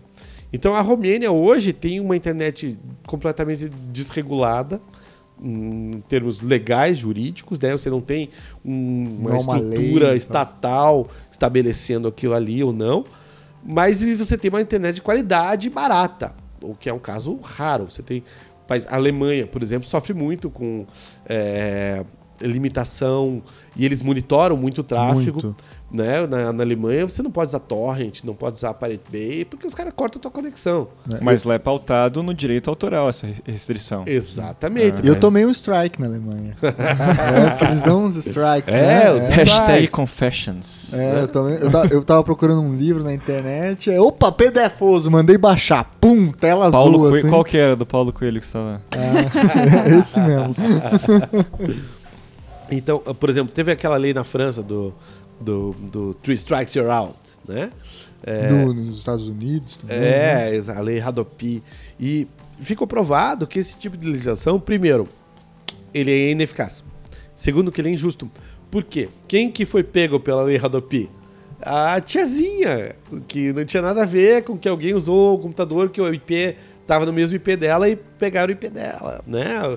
Co- Como é que funciona o IP? O pessoal fala, ah, o IP, nossa, que mágica que é o IP. É, porque o IP pra mim parece como se fosse uma impressão digital sua da internet. Então, o teu pessoal RG. fala- É, como se fosse teu número de telefone. É. Mas não é nada disso. É, as, principalmente quem tem banda larga, quem assina banda larga, a gente tem uma coisa chamada IP dinâmico. O, primeiro, o que, que é o IP? Internet Protocol. O IP é um bando de números. No Brasil sempre começa com 200, 255, parará, parará, parará, que em tese ele vai chegar no teu computador ou no teu celular ou no aparelho que você estiver se usando para se conectar à internet. Um, um endereçamento virtual. É, só que é, essa questão de endereçamento virtual, ela é um pouquinho tricky. Porque o endereço, a gente sabe o que é o endereço. Eu tenho um CEP, tenho endereço. Tô aqui no É físico. Você vai no físico, lugar e né? entra. Tá né? ali, tem a porta, tem a caixinha de correio, você coloca ali. E o IP não é assim. Eu tenho blocos de IPs que são é, geridos por determinadas entidades. Então, o Brasil tem o bloco do 200, parará, parará, parará, parará, até, sei lá, o 250, parará, parará, parará, parará, aquele monte de números lá. Esses blocos são alocados para as operadoras. Então, digamos, a TIM é um exemplo, estamos chutando aqui, vai ter o 203, parará, parará, parará, até o 220, parará, parará, parará. Aí ele vai jogar um tanto desses blocos para São Paulo, para Curitiba, para Rio de Janeiro, para o Maranhão. Daí você vai ter a, a operadora da, de novo no exemplo, né? Da Oi ou da TIM aqui de Curitiba, que vai dizer o seguinte: ah, o bairro das Mercedes vai ter o 203, 207, parará, parará, parará. O centro vai ter o 203, 210, parará, parará, parará. Só que esses blocos, eles não são fixos. Eu não estou alocando um bloco de IP para você, tipo, fica ali para sempre. Ele fica durante um tempo. Daí você desliga o teu computador, aquela conexão tá livre. Um outro cliente daquela empresa vai entrar e aquele IP vai ser atribuído para ele. Hum, entendi. Então, é o- esse é o mecanismo chamado IP dinâmico. Uhum. Esses blocos de IP vão sendo alterados. Eu vou hoje entrar com minha conexão, tudo bem, meu IP tá lá, eu, né, os clientes, sei lá, a Copel, que é fibra ótica, né? Vai ficar lá um tempão, mas a hora que eu tirar da tomada, colocar de novo na tomada, vai me ser alocado um novo IP. Sim. Então, e, é, ou seja, só adianta eu saber o IP se eu souber também o tempo da conexão. Ponto 1, um, tá? Segundo, a coisa mais fácil do mundo é mascarar IP. Existem ferramentas, é, existe um browser, que é o Tor, né? Que, que, que ele faz? É The Onion Router. Ele é um roteador cebola. O que, que ele faz? Ele pega o meu computador, conecta com o computador na Síria, que liga no computador no Japão. Na Síria não. Não agora? tem, tem. Agora? Tem. O PC do Estado Islâmico. É, liga no Estado Islâmico, que liga o cara no Japão, que liga o cara na Rússia, que daí vai acessar o, o, o que eu tô querendo acessar. Então, se você, né, se eu for acessar, por exemplo, o Facebook usando um, um roteador desses, vai aparecer um IP completamente diferente do meu. Então, qual que é o problema de você estabelecer uma legislação ou, ou de, né, que estabeleça que o IP é o meio de prova? Basicamente é a seguinte: quem quiser cometer um crime pela internet não vai usar seu próprio IP. Simples assim. Eu, eu vou cometer um estelionato, eu vou ameaçar alguém. O que, que eu vou fazer? Eu vou mascarar a minha identidade.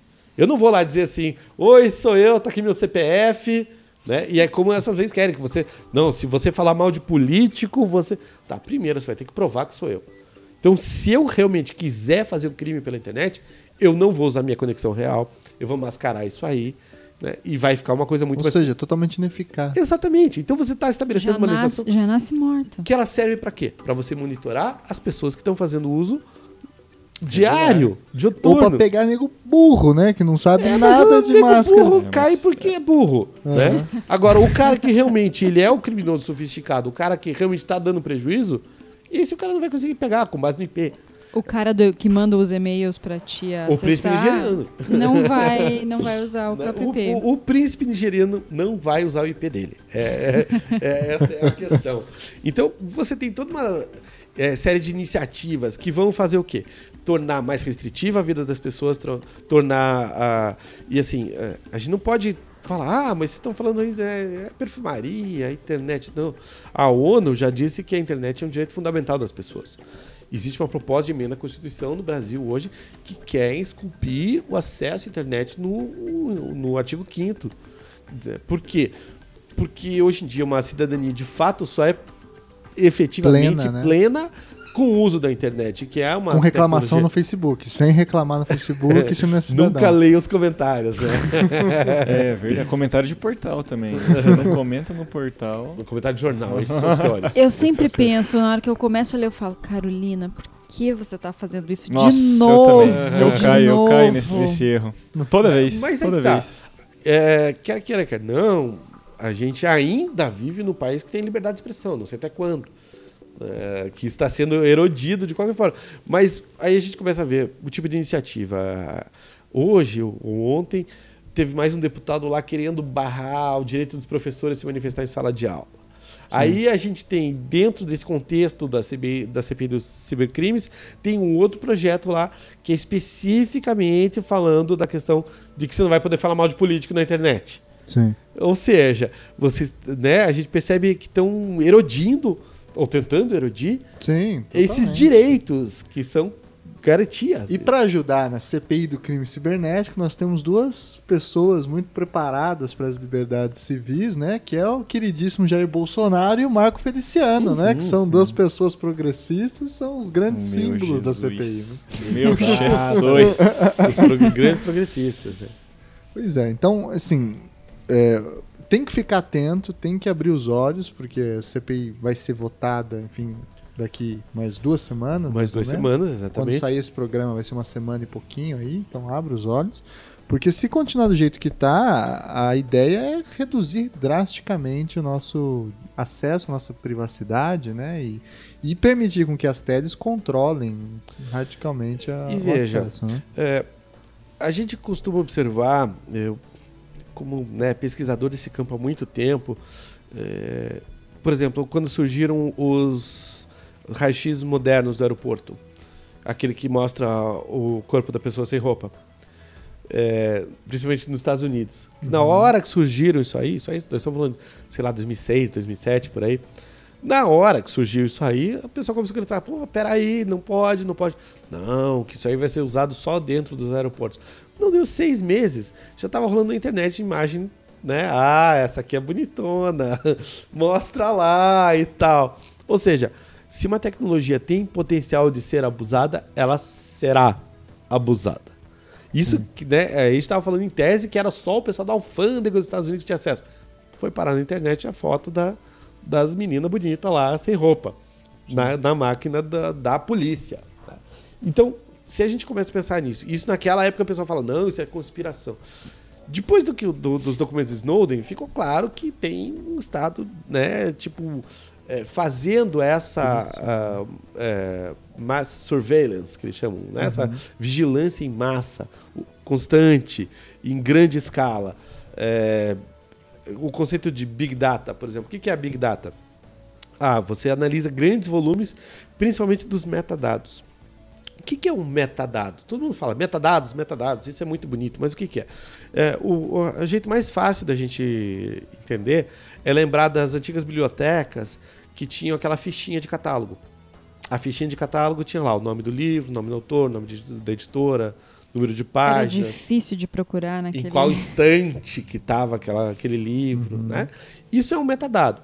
O metadado é um arquivo que ele é anexo a algum outro arquivo e ele tem informações a respeito daquele arquivo. Então, né, o que, que o FBI falou quando apareceu o Snowden? Falou, ah, mas a gente não está olhando as ligações da galera, a gente está olhando só os metadados. Sim, o metadado está dizendo o seguinte, quem ligou para quem, em que horas, de que aparelho, de que lugar. Você realmente precisa ter acesso ao que, que eles conversaram, Você quer, quer tudo, né? né? Você já só de você cruzar essas informações, você já mapeia tudo. Você sabe quem tá falando com quem e você infere do que, que eles estão falando. E, e tocando nesse assunto, há um- uma discussão hoje em dia que está muito aparente em vários campos aí, que é o seria entre aspas um direito à criptografia Sim, sim, Né? sim, sim, sim. e encarar ela como um direito mesmo, né? É, a, a criptografia ela tá presente na nossa vida o tempo todo. Sim. O tempo todo, só que ela é transparente pra gente e a gente não vê. Mas a hora que você acessou uma transação bancária, a hora que você pagou uma conta no teu cartão de crédito, né, a hora que você botou teu número na maquininha ali, aquilo está sendo criptografado, embaralhado e tal. É, ninguém vai questionar o uso da criptografia na- nas transações bancárias, transações financeiras, porque elas são de importância fundamental. Agora, no aspecto é, das relações pessoais, você tem ou não tem direito de. O que, que é encriptar uma informação? É, aí a gente volta para o que eles chamam de infraestrutura de chaves públicas.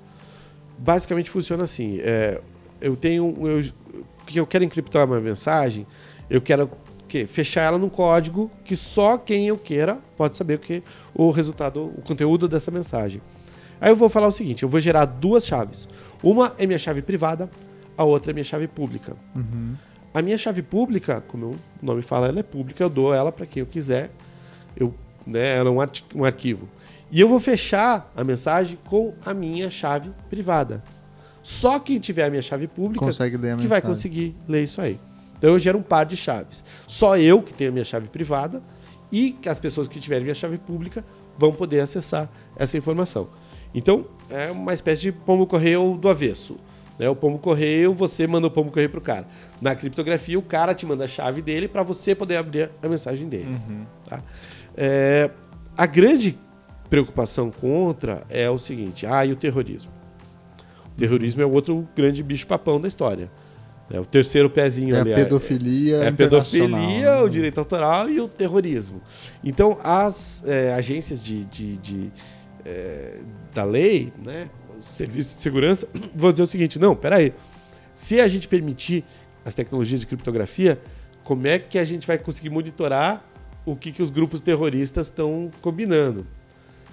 E aí a gente está tendo esse debate agora nos Estados Unidos entre a, o FBI e a Apple. Que a Apple falou que não, não ia abrir um backdoor. Né? Eles queriam abrir um backdoor para poder acessar todos os iPhones, para saber o que tem lá dentro. Eles falaram, não, nós não vamos fazer isso. Por quê?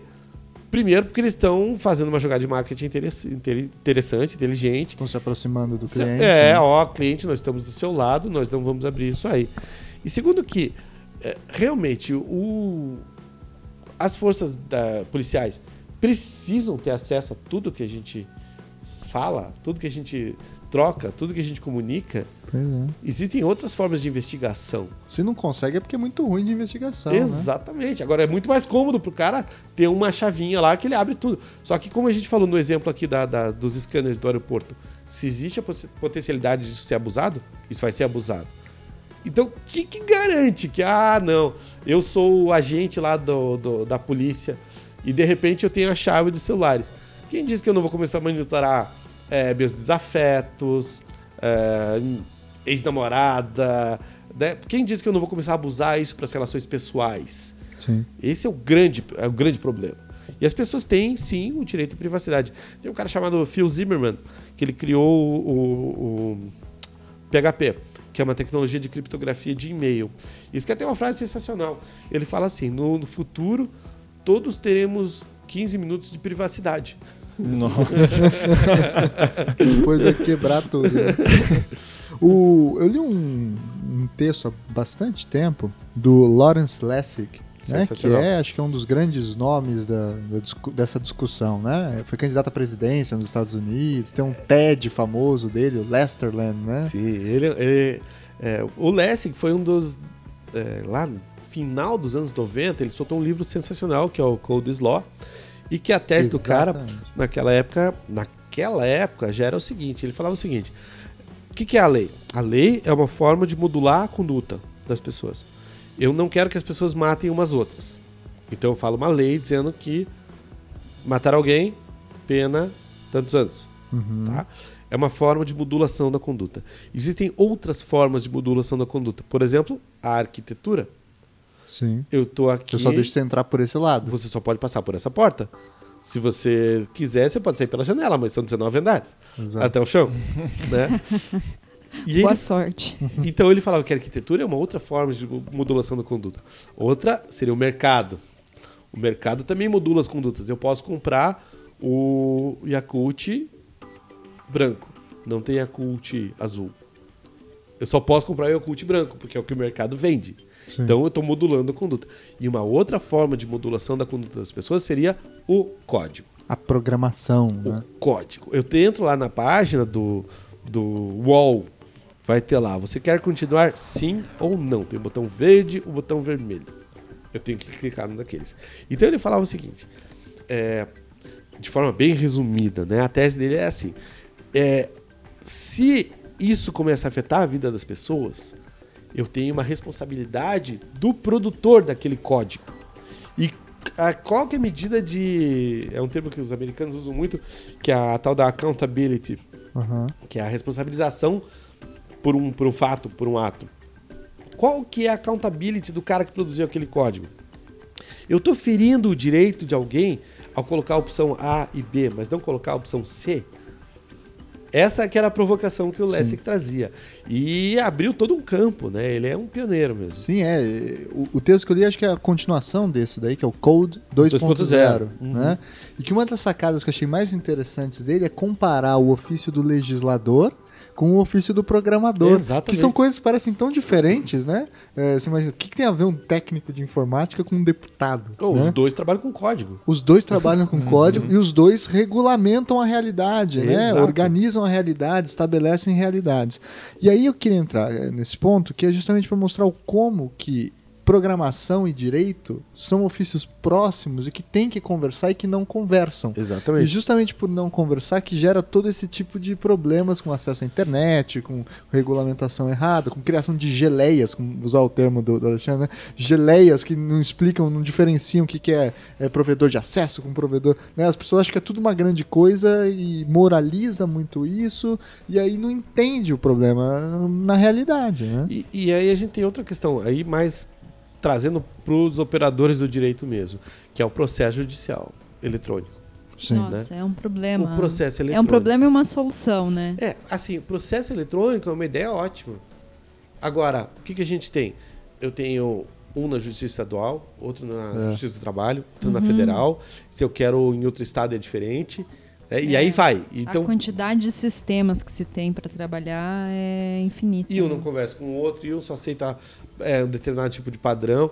É, eu tenho uma grande amiga minha que trabalha no, no- no Tribunal do Trabalho aqui, e esses dias ela estava conversando comigo que é, na classificação dos atos, dos processos, eles agora têm uma árvore de decisões assim gigantesca, coisa que não existia antes.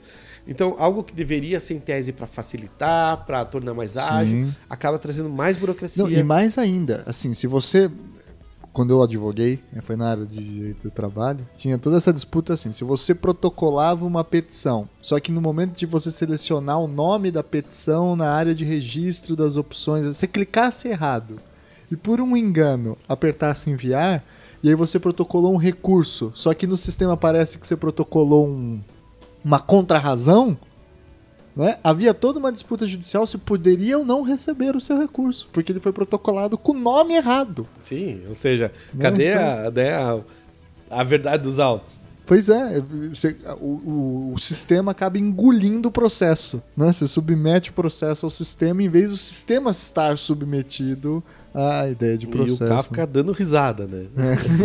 Totalmente.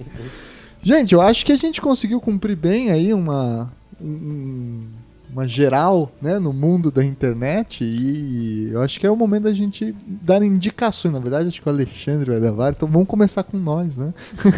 que seria ponto, né? Eu tenho uma indicação, então, para quebrar o gelo, que é justamente esse texto do Lawrence Lessig, né? E, Sim. e também o TED dele, que é sobre política. O Isso Lessig é ele é muito muito, legal. bom. Ele vai puxar essa discussão do direito de autor e vai dizer o seguinte: ó, é, ele vai trazer, por exemplo, de como o direito de autor, que ele surge inicialmente em tese, a- o racional do direito de autor é o quê? É proteger a expressão e incentivar a criatividade. Uhum. Em tese é para isso que ele serve. Ele serve lá para trás, como a gente falou, né, da rainha Anne, da Inglaterra, parará.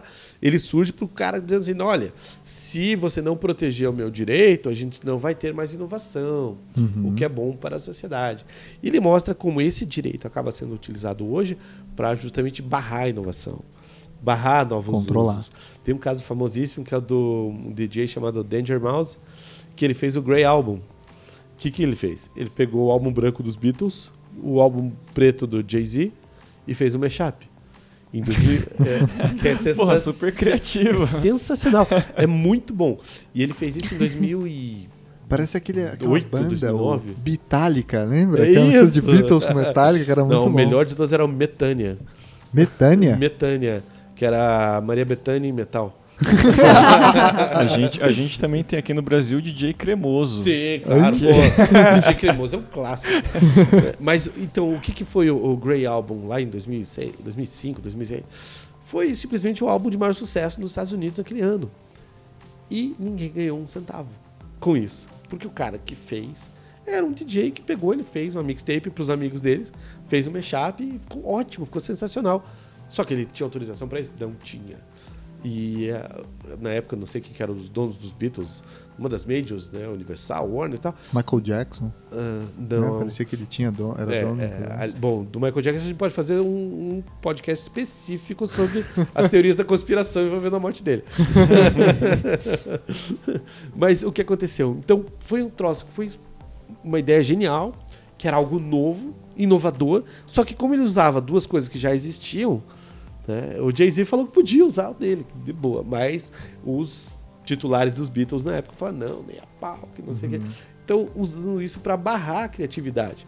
É, é. é, e teve todo. é, depois ainda o movimento da. é, é, eu estudei muito a questão da música, né? Na internet. Aliás, a gente vai te chamar depois pra gravar um só sobre direito e música. Ah, isso dá um pano pra manga gi- gigantesco. E uma das coisas que eu descobri, por exemplo, no meu mestrado, foi que existiam muitos cantores, por exemplo, do rap é, e do hip hop, que eles estavam usando aquelas, é, chamam de lockers digitais, tipo Mega Upload, Aham. e era um modelo de distribuição musical sensacional, que era o seguinte, é, o cara que já era, isso não, não para os iniciantes, mas alguém que já tinha uma base de seguidores né, grande, um cantor já de, de média projeção, o que, que o cara fazia? Ele pegava o, o disco dele, colocava no Mega Upload e abria aquele endereço para o fã, para o fã baixar. E aí os caras tinham lá 15 milhões, 20 milhões, 30 milhões de acesso. E o que, que eles ganhavam com isso? Publicidade. Eles dividiam a publicidade com o dono do site. Uhum. Então, era um modelo, pense, o que, que isso representa para a indústria musical. Uma facada no coração. Uma facada no coração. Porque o cara fala assim: ó, eu gravei aqui eu tenho o meio de distribuição e eu não preciso de mais ninguém. Eu tô ganhando dinheiro da publicidade direta que está sendo gerada com acesso a Não essa precisa página. do intermediário. Exatamente. Então, leiam aí o Lawrence Lessig, que eu Lawrence acho que é Lessig. o grande cara pra esse ponto. Ele é um cara muito legal. Tem um outro autor. Ele era amigo do Aaron Swartz, inclusive, Sim, né? se- o suicida, né? Que Fa- faz aproveita então, Alexandre, faz o seu jabá, o- as suas indicações também. Fala do, do Olha. Jedi, o nome de grupo de pesquisa mais da hora que existe no Brasil. Olha, modéstia parte é. a gente foi muito feliz com a escolha desse nome, mas é, o Jedi é um grupo que tem já. A gente está indo, se eu não me engano, é o 11 ou 12. A gente hoje organiza o, o que talvez é o, é o maior congresso de direito de autor do Brasil. É, e ele é sempre um evento gratuito. é, Ele acontece em quais cidades? Ele já Curitiba mesmo? aconteceu várias vezes em Florianópolis, o grupo era de lá. Nos últimos três anos foi aqui, em Curitiba, é, sempre na Universidade Federal. A gente talvez tenha alguma novidade para esse ano, surpresas, a gente não pode, não tem nada confirmado ainda. Mas é, é um grupo de estudo que busca justamente incentivar esse tipo de discussão que a gente está tendo aqui. Certo. né? Então a ideia foi justamente buscar essa, essa- essas relações do direito com a tecnologia da informação e como isso muda a vida das pessoas. É, por que o direito autoral e direito de informação? São duas coisas diferentes. É, e a gente, quando vai falar direito de informação, porque é, ah, mas o que é o direito à informação? Eu tenho o direito de ser informado? Ou é o direito da informação circular? Como é que eu controlo o fluxo de informação? Informação pertence a quem? É, a gente daí o- teve um dos nossos é, grandes mestres, que foi o professor Denis Borges Barbosa, que faleceu mês passado. É, mas ele também foi uma pessoa de uma generosidade intelectual gigantesca. E ele sempre também foi uma pessoa que sempre participou, incentivou muito. Um outro grande professor é o professor José de Oliveira Ascensão, que é um professor português, também já está bem velhinho, mas que também são pessoas que foram pioneiras nessa área, dessa discussão. É, e perceber o impacto que tem a tecnologia na vida das pessoas. Porque de repente, algo que parece abstrato, né? Pô, direito de autor, direito de informação, de repente a gente começa a ver como que isso se materializa na vida das pessoas ali. E está presente. Sim. Né? E, e, de repente. Tem a ver com o que você vai ler e o que você não vai ler, né? E nosso dia a dia, as tecnologias, é, Dropbox, como vocês falaram, né? Tá aí, eu uso o Dropbox o dia inteiro. E se alguém resolve falar assim, ah, não, Dropbox é que nem o Mega Upload, serve para pirataria. Serve para pirataria? Claro que serve. Qual que é a grande diferença do Dropbox para o Mega Upload? O marketing. né? É isso. Eu É. consigo compartilhar folders com as pessoas e tal. Ah, mas isso aqui as pessoas usam para compartilhar planilha e não filme. Quem garante? Quem garante? então, é, tem uma falácia muito grande é que ah, a tecnologia é neutra. Não, a tecnologia nunca é neutra. Alguém produziu aquilo com alguma motivação. Sim. E como que ela vai ser utilizada na vida das pessoas? É, ah, por exemplo, se eu falar que eu estou dando Facebook de graça, nossa, como você é legal, né? Você está ajudando as pessoas a se conectarem. Peraí, mas por que, que o cara está dando o Facebook de graça? Por que, que o cara não está dando né, o acesso ao Google de graça? Não, ele está dando o Facebook de graça. Por quê? Porque existe um acordo comercial entre uma empresa e a outra que estão incentivando os usuários a entrar naquela, naquela base.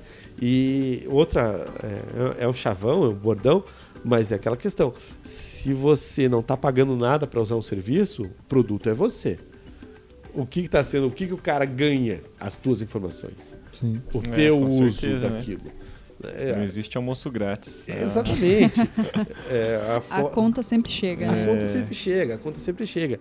E as pessoas é, não percebem que muitas vezes elas estão dando gratuitamente informações a, a respeito delas mesmas. Em troca do que? De participar de um sorteio de uma torradeira, não sei o quê. Você escreve lá o nome da tua mãe, quanto você ganha, teu CPF, e que time você gosta, qual coisa que você mais curte, tá tudo ali. E ah, putz, não ganha torradeira. Mas o cara ficou com todas as tuas informações. Isso, é, em termos de, de massa, acaba gerando, né? Esses cadastros e tal, viram, viram dinheiro. E o Jedi estuda e estuda aí. Todo esse, esse é um campo. grupo muito interessante. A gente tem desde gente que estuda direito autoral na administração pública. E, e é bacana que está sendo sempre renovado. né? E, e Até- tem um site? Tem um, Tem. uma forma de acessar? Qual que é? Ah, Facebook. Tem no Facebook, tem um Facebook. site. É Jedi com G-E-D-A-I. Né? Aham. De grupo de estudo. acompanhar lá a saída de novos. É só botar no. Google que já acha as atividades pessoal. Normalmente os nossos congressos são na metade final do ano, lá por outubro e tal. Legal. Então o pessoal que tiver interesse sempre né, estão sendo incentivados a esse tipo de, de provocações. Massa. A gente publica bastante, também é, Legal. é bacana. Mais alguma indicação? Livro, alguma coisa que você acha fundamental aí para nosso Olha, ouvinte no Tem um tema? cara muito, muito bom, mas eu não sei se tem tradução dele em português, que é o Jonathan Zittrain, que é o, esse cara que tem o, o livro, né, O Futuro da Internet e Como Pará-lo, Uhum. onde ele vai discutir esse tipo de questão, né, que a internet está cada vez mais fechada. É, no Brasil tem um, um- além das nossas publicações, puxando a brasa para nossa sardinha, é, mas tem alguns trabalhos muito legais do pessoal, por exemplo, da ah, o pessoal da Getúlio, da Getúlio Vargas, né, principalmente do Rio, da Getúlio Vargas. É, tem o ITS, que é um Instituto de Tecnologia e Sociedade, que eles eram de dentro da Getúlio Vargas e acabaram saindo e formaram outro instituto. Tem o pessoal da USP, que agora também está tá, tá lidando com essas questões, que tem um Internet Lab. É um pessoal basicamente é, que está atuando nisso aí. Né? Ótimo. E como é um pessoal. É, é, e essa que é a beleza da coisa, né? Que você começa a unir as facilidades da tecnologia da informação com os propósitos do direito. Então, Sim. o que está acontecendo? Está começando a ter muito estudo quantitativo, Big mapeamento, né? Estão começando a usar essas ferramentas para mapear políticos, mapear projetos, mapear pontos de interesse, Sim. que eu acho que é um, algo é bem legal. tem que ser feito. Nossa pesquisa jurídica, ela não tem tradição de, de pesquisa empírica, Não. né? A tradição da pesquisa jurídica brasileira, ela é o quê? Ela é teórica. E o campo... falta, falta dados, falta meter a Pois mão na é. massa. E esse campo do direito do autor, direito à informação, é um campo que tem toda a possibilidade, potencialidade de trabalhar com e isso, isso né? que é legal, porque a gente está começando a ver, eu vejo interesse nos alunos, na pessoa da graduação, começando a frequentar mais, participar, perguntar, porque eles veem isso no dia a dia. É, eu- né, eu tenho um filho de 12 anos. Se eu falo com ele assim, tipo, ah, não sei o que, para ele é um leitor ávido, adora ler, né? Mas ele sabe que se ele não tiver o livro que ele quer ali, ele vai conseguir achar o texto. Sim. E, e por que, que tem que barrar essa informação? Em nome do suposto direito de uma pessoa que tem. É. E quando a gente vai falar de novo do direito de autor, que fala, ah, peraí, e as é, peculiaridades e tal? Por exemplo, essa questão que a gente levantou rapidamente aqui, é, que o, né, quando eu. Acho que antes da gente começar o programa, a gente estava falando sobre isso, sobre. Esses direitos têm que ser expressos. Se eu dou um direito de alguém para fazer alguma coisa, essa pessoa tem esse direito específico. Então, é, por exemplo, já dando uma palhinha do nosso próximo tema, que vai ser né, direito, internet e música. Se uma gravadora gravou um disco nos anos 60, muito antes de ex- existir a internet, ele tem o direito de vender isso aí na internet? Ou esse direito é do autor? É do, do cara que gravou? Né? Então, eu, Depende pra quem você pergunta. Se você perguntar pra gravadora, A gente Depende do sabe. valor dos honorários. Depende de quem que é meu cliente. basicamente. e, gente, vocês têm também alguma indicação aí, Gusta? Olha, eu, pelo pouco que eu pesquisei para o tema, eu achei bastante interessante a leitura de um texto. Aliás, a maior, maior parte da- dos textos que eu encontrei sobre esse tema de forma mais completa, assim, eu encontrei no The Intercept. Então, quem tiver interessado sobre o assunto, acompanhe aí que se eu indicar algum, algum texto específico agora vai ficar datado, porque a questão ainda não está fechada, né? Mas acompanhe por lá que eu tô achando interessante, bem referenciada os textos que eles, que eles escrevem. Tudo bem. E você, Cá? Alguma dica? a única coisa que eu trago aqui é para que os nossos ouvintes então acompanhem a- o desenrolar da CPI e se manifestem também, né? Eu acho que é importante a gente deixar o programa ele serve para isso também, para trazer esse apelo para que a gente se organize de certa forma, mesmo que desorganizadamente, É para acompanhar e Sem contar que na manifestação você, manifestação você ganha uns likes também, né? Nós compartilhamos. É, mas é isso aí, se organizar para desorganizar, né? É, exatamente. já diria Chico Science. É, né? e, e isso é, é o outro lado da moeda, né? É que é, who watches the watchman, Uhum. É, e agora a gente tem a possibilidade, é, é o outro lado, a rede dá é, esse potencial para as pessoas de participarem, de cobrarem, de questionarem, de estarem mais atentos à informação. Essa possibilidade valer. do acesso à informação em si. É, e só que a gente não pode usar a internet só para ver Vídeo de gato. meme de gato. né? Olha o Ancara aí, um recadinho especial pra ele. Nada contra os vídeos de gato. Eu adoro. Mas tem algo a mais. E essa que é a, a possibilidade. Então, é, o pessoal fala, ah, puxa vida, mas e os abaixo assinados online? Ajudam alguma coisa? Ajudam. Né? Ferramenta de pressão. É, a gente tem que mostrar que a sociedade não está apática, que a sociedade está de olho nessas questões. E que a única forma que a gente. Única não, mas uma das melhores e mais rápidas e mais eficazes formas que a gente tem de fazer isso é se enganjando nesse tipo de campanha social né, Com certeza. e participando do, E do debate. fazendo, exercendo o seu direito. Exatamente. Então, É, a internet tá aí tá, talvez até para suprir um déficit de cidadania que a gente tenha, né? Exatamente. Então é isso, pessoal. Queria agradecer imensamente a aula que o Alexandre deu pra gente. Que é isso. né? Explorou muitas coisas, muitas coisas. Vai vir pra explorar outras tantas mais. É, é, Mandar um abraço pro Rui, que não pôde estar aqui hoje Uma gravando pena, com a pena. gente, né? E agradecer de verdade, Alexandre, para todas as explicações. Claro, foi batido, corrido, porque, enfim, é muito assunto. é muito assunto. Mas eu acho que É, ficou assim, eu sou. Dá pra perceber que eu sou apaixonado pelo tema. né? Eu- e assim, bom, primeiro, professor, advogado. E, né, se me deixarem, eu falo, falo, falo, falo. Mas, enfim, é, a ideia é justamente isso. É, queria agradecer vocês por me chamarem aqui, porque a gente tem que estar incentivando a discussão e sempre, né, de um- uma forma. é, nesses tempos bicudos que a gente está vivendo, é, eu acabo postando umas opiniões que eu acho são sinceras, né? É, o que eu penso do que está acontecendo na, na política. E eu tenho alguns amigos que são do, né, da corrente política oposta, mas. E eu tenho discussões assim gigantescas, mas a gente sempre mantém o nível. É, mas é isso que E, e eu tem pessoas que vêm me elogiar assim, falam, pô, Ali, você tem uma paciência gigante, mas eu acho legal porque vocês mantêm uma discussão que é se degladiando, mas ali, no debate de ideias, que é uma coisa que está faltando no país hoje. Muito. Tá, tá todo mundo muito indo pro, pro fígado e não pro cérebro. Exato. Vamos, ser, vamos, vamos pro cérebro. Vamos pro cérebro. Muito bem, pessoal. Então vamos dar um tchau pro nosso ouvinte. Agradecer então o Alexandre, o Gusta, a Carol, por mais um Salvo o Melhor Juízo. Então eu acho que é isso aí, mais ou menos. Muito obrigado, pessoal. Um, dois, três e. Tchau, tchau, tchau. tchau. tchau. Até mais. Valeu. Valeu.